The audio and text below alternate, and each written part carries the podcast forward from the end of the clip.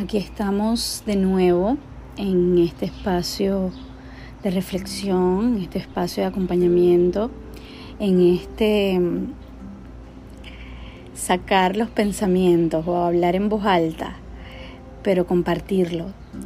Y, mm, y ya saben que, que últimamente hablo de compartir lo que estamos sintiendo, de dejar de guardarnos eso que estamos pensando y conectarnos con nuestra coherencia, conectarnos con nuestra coherencia desde lo más profundo de lo que significa o lo que puede significar esa palabra, desde el equilibrio, desde pasearnos por cada uno de nuestros ámbitos. Tenemos, todos vivimos bajo varios ámbitos en nuestra vida, ¿no?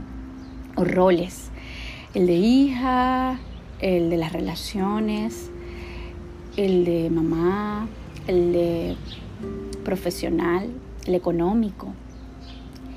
Y a veces o en muchas ocasiones nos hacemos la loca, nos hacemos las locas o no miramos esa, esa mesa con una de las patas flojas que está tambaleando y decimos, bueno, pero soy buena mamá, soy buena cocinera, soy buena, mi esposo me habla y todavía está aquí conmigo y compartimos juntos y nos reímos bastante. Pero hay otros ámbitos que están lejos de ti, que nos están acercando y que también forman parte de tu energía vital y también forman parte de esa grandeza que todos estamos buscando o de ese equilibrio o finalmente de esa coherencia entre lo que estoy pensando, sintiendo y haciendo.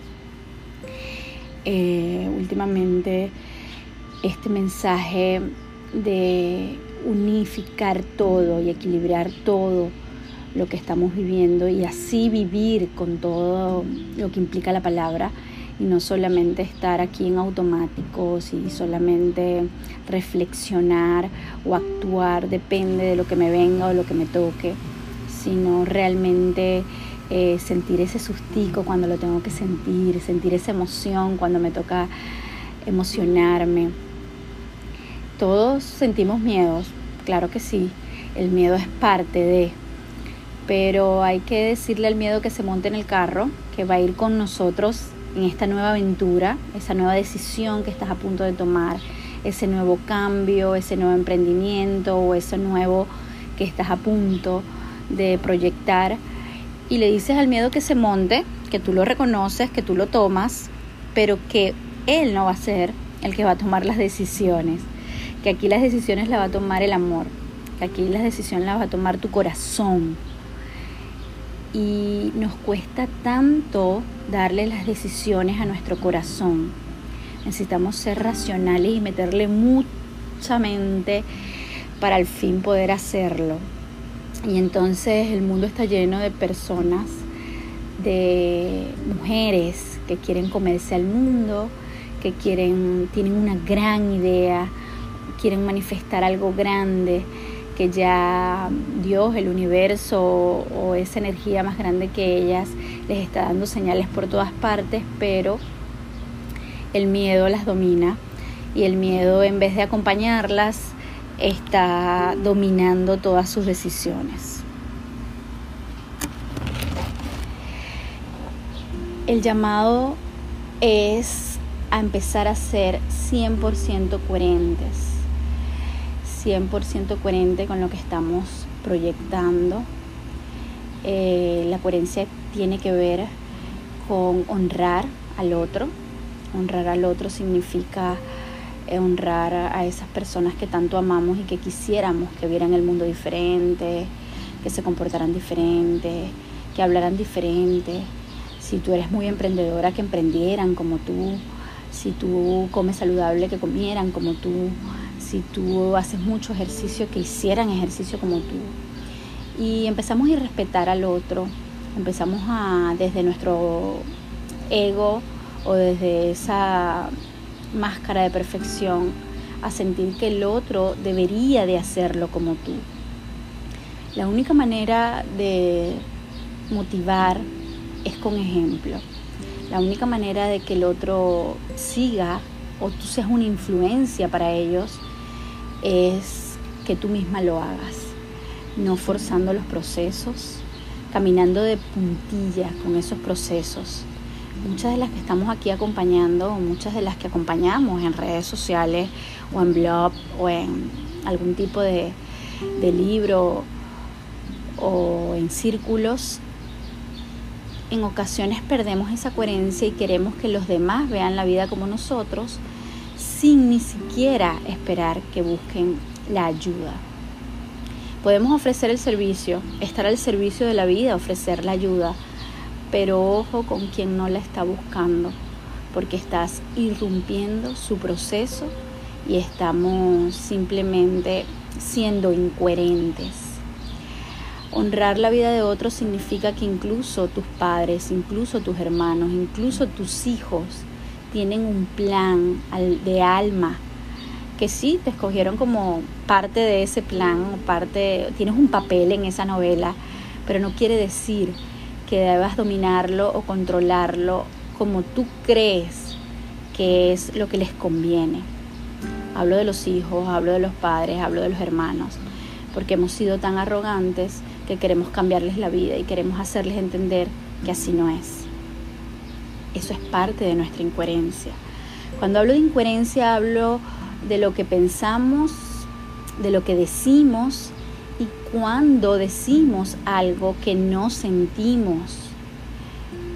No, cuando éramos niños nos decían cosas como no vayas a contar que nos está yendo tan bien, no vayas a contar que nos compramos un carro nuevo, no vayas a contar fuimos o que vamos a Estados Unidos o nos vamos de viaje, porque parecía que, que nos estuviera yendo bien no era tan bueno, o parecía que los demás lo iban a ver con envidia, o parecía que nos iba a traer mala energía o mala vibra decirlo, pero ¿cuál es el mensaje oculto? ¿De qué? ¿Qué estás ocultando? ¿Por qué ante la sociedad, tu clan, tus amigos, tus familiares, no puedes demostrar lo feliz que estás. ¿Por qué nos da tanto miedo decir ante un grupo reunido, quizás tus familiares, quizás tus allegados, donde todo el mundo se esté quejando de la parte económica y tú digas, a mí me está yendo de maravilla? De verdad que yo estoy siendo más próspera que nunca en mi vida. Nos da miedo que nos tilden de arrogante, que nos tilden de, de locos, que nos tilden de egocentristas pero cuando es realmente verdad, ¿por qué lo tengo que callar? ¿Por qué no puedo decir lo que siento? Si alguien, por supuesto, me lo está preguntando, ¿no? No estoy hablando de que voy a salir a restregarle a todo el mundo lo bien que me está yendo. Pero normalmente en una conversación lo primero que hace alguien es preguntarte cómo estás. Y a veces te sientes excelente, pero la respuesta es bien, porque bueno, en este momento de la vida, donde mucha gente está envuelta en miedo, en situaciones y crisis económicas, que hay gente incluso que no tiene para comer, ¿cómo se te ocurre decir excelente? Va a ser como muy fuerte para esa otra persona, pero si realmente es como te sientes, ¿por qué fingir cómo te sientes? ¿Por qué fingimos tanto cuando realmente eh, no estamos bien? Porque también pasa todo lo contrario eh, ¿Por qué fingimos tanto para encajar en un grupo? Porque si todos están hablando de algo, de alguna situación, de algún momento, o todos están hablando de lo difícil que ha sido este proceso de emigrar, por ejemplo, tú realmente y en el fondo de tu corazón no lo viviste así, no lo sientes así, lo has visto y lo has vivido diferente, pero para pegarte a ese clan dices algo como, sí, ha sido tan difícil, pero realmente sabes que no ha sido difícil para ti y solo lo dices para encajar. Eso es estar en incoherencia con nosotros mismos. Yo he venido trabajando mi coherencia desde la primera vez que escuché de lo que de esta palabra eh, hace 10 años cuando mi coach lo nombró, la persona que me entrenó como coach ontológico, y poco a poco le he ido agregando muchísimos otros conceptos, porque si también hemos, somos coherentes con lo que pensamos, lo que decimos y lo que hacemos, pero agredimos al otro, como lo dije al principio. Entonces la coherencia es mucho más eh, el equilibrio, es el balance entre todos los roles, las situaciones y las fases que tienes en tu vida.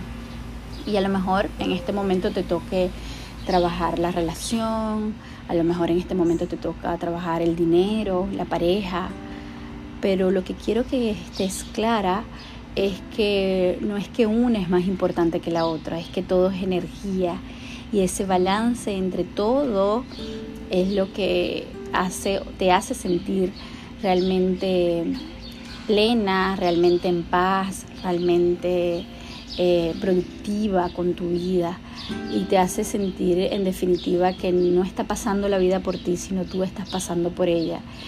Y depende de tu etapa y depende de tu evolución y depende de lo que te toque en este momento, porque yo creo que, que el alma lo sabe, aunque tú no lo hayas reconocido.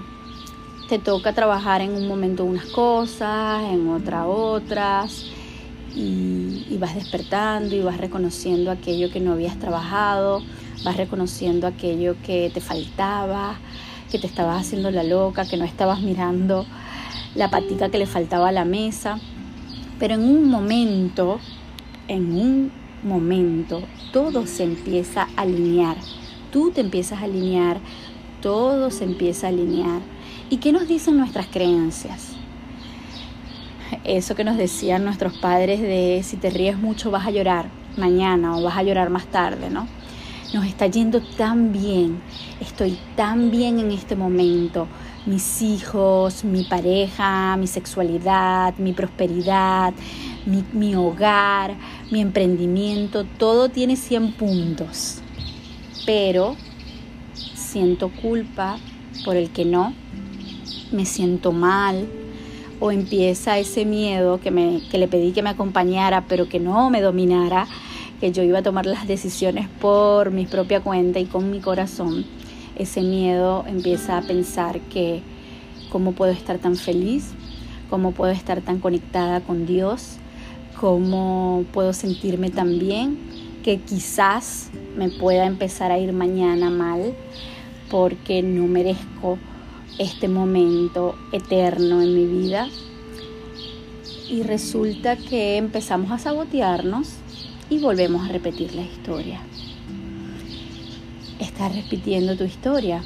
¿Cómo estabas o cómo te sentías hace 10 años? ¿Cómo te quieres sentir en 10 años? ¿Qué experiencias quieres vivir? Podemos sentirnos siempre en esa plenitud.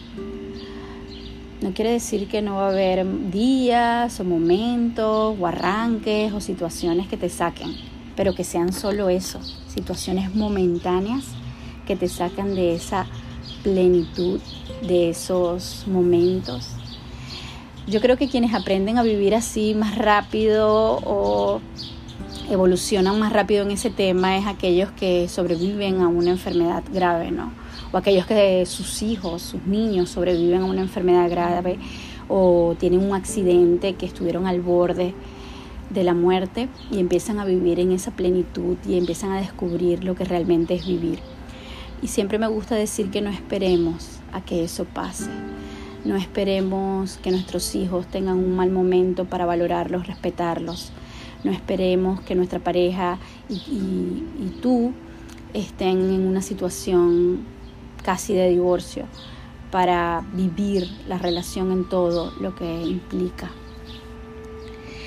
y no esperemos que la vida nos ponga pruebas que cada vez van a ser, cuando las repetimos, cuando repetimos la materia, cuando te pregunto que, que dónde estabas hace 10 años, probablemente estés viviendo la misma situación, un poquito más difícil.